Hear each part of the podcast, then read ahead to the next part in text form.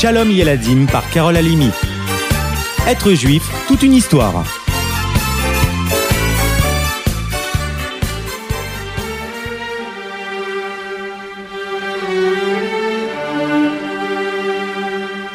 Avez-vous déjà entendu parler du Ben Ishraï Écoutez un peu son histoire. Nous sommes à la fin du XVIIIe siècle, à Bagdad. Le grand rabbin, Rabbi Moshe Chaim, est reconnu de tous. Son fils, Rabbi Eliaou, s'occupe assidûment de la communauté juive de la ville. Pourtant, lui et sa femme sont très malheureux. Dix ans déjà qu'ils sont mariés. Et toujours pas d'enfant.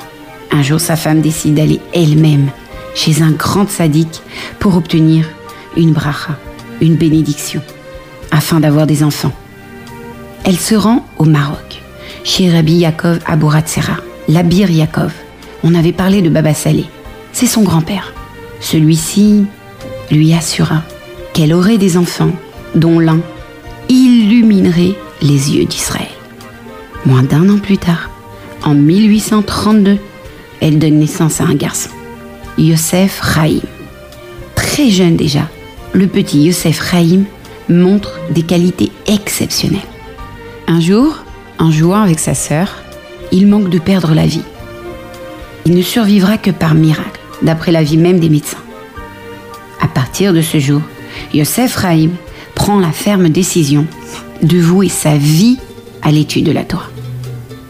Plus tard, il deviendra celui qu'on appelle le Ben Ishraï. Bagdad, la ville du Ben Ishraï, en plein cœur de l'Irak, la Bavel d'hier. Ménaché et Elazar sont deux riches marchands d'antiquités, scrupuleux des mitzvot, amis et associés. Ce jour-là, ils pressent le pas, car les attend le propriétaire d'objets rares et de grande valeur. Soudain, Stop, stop, arrêtez-vous les amis. Nous avons besoin d'urgence d'un juif pour compléter un minyan, une assemblée de dix hommes. Je vous en prie, le dixième homme est saint, ne dit-on pas. Ne passez pas à côté de cette mitzvah. Joignez-vous à nous.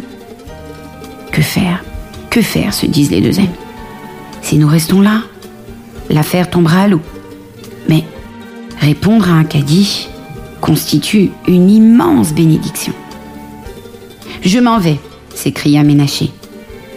J'aurai l'occasion de compléter un minyan une autre fois. Je reste, renchérit Lazare. Permettre une prière en minyan est plus important que de faire des affaires. Satisfait d'avoir accompli une mitzvah, Éléazar tenta de rattraper le temps perdu. Malheureusement, il ne restait pas grand-chose à acheter. Son ami avait déjà tout pris. Il acheta quand même un petit coussin brodé, très abîmé, histoire de ne pas rentrer les mains vides. Il espérait que ses mains expertes puissent facilement restaurer l'objet. Mais la tâche s'avéra beaucoup plus difficile que prévu. En ouvrant les coutures, il sentit quelque chose de dur. Mais pourquoi avoir mis des pierres là-dedans se dit-il. Hum, son souffle se coupa. Mais c'est une pierre, c'est un diamant, un vrai diamant. En hâte, il se rendit chez un expert et lui revendit le diamant pour 50 pièces d'or. Heureux de son affaire, il rentra chez lui et raconta toute l'histoire à sa femme. Oh non Quel sot que tu es Tu t'es fait avoir Tu aurais pu obtenir au moins, au moins le triple Ce joaillier a vite compris que tu n'y connaissais rien. Dommage. Peut-être, mais je ne retournerai pas le voir. Je ne reviens jamais sur une vente. Ce que fait Dieu est bien fait. Tout le monde sait que la loi juive permet de remettre une transaction en question, dans certaines conditions, insista sa femme. Allez, retournons-y. Très bien.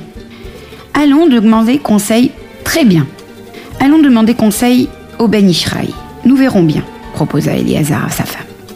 Le maître écouta avec attention toute l'histoire et expliqua les choses ainsi. Mon fils, le Talmud précise que la récompense de celui qui répond Amen vaut 10 pièces d'or. Le demi-kaddish auquel tu as répondu contenait 5 Amen. Ainsi, Hachem t'a récompensé exactement pour ta mitzvah.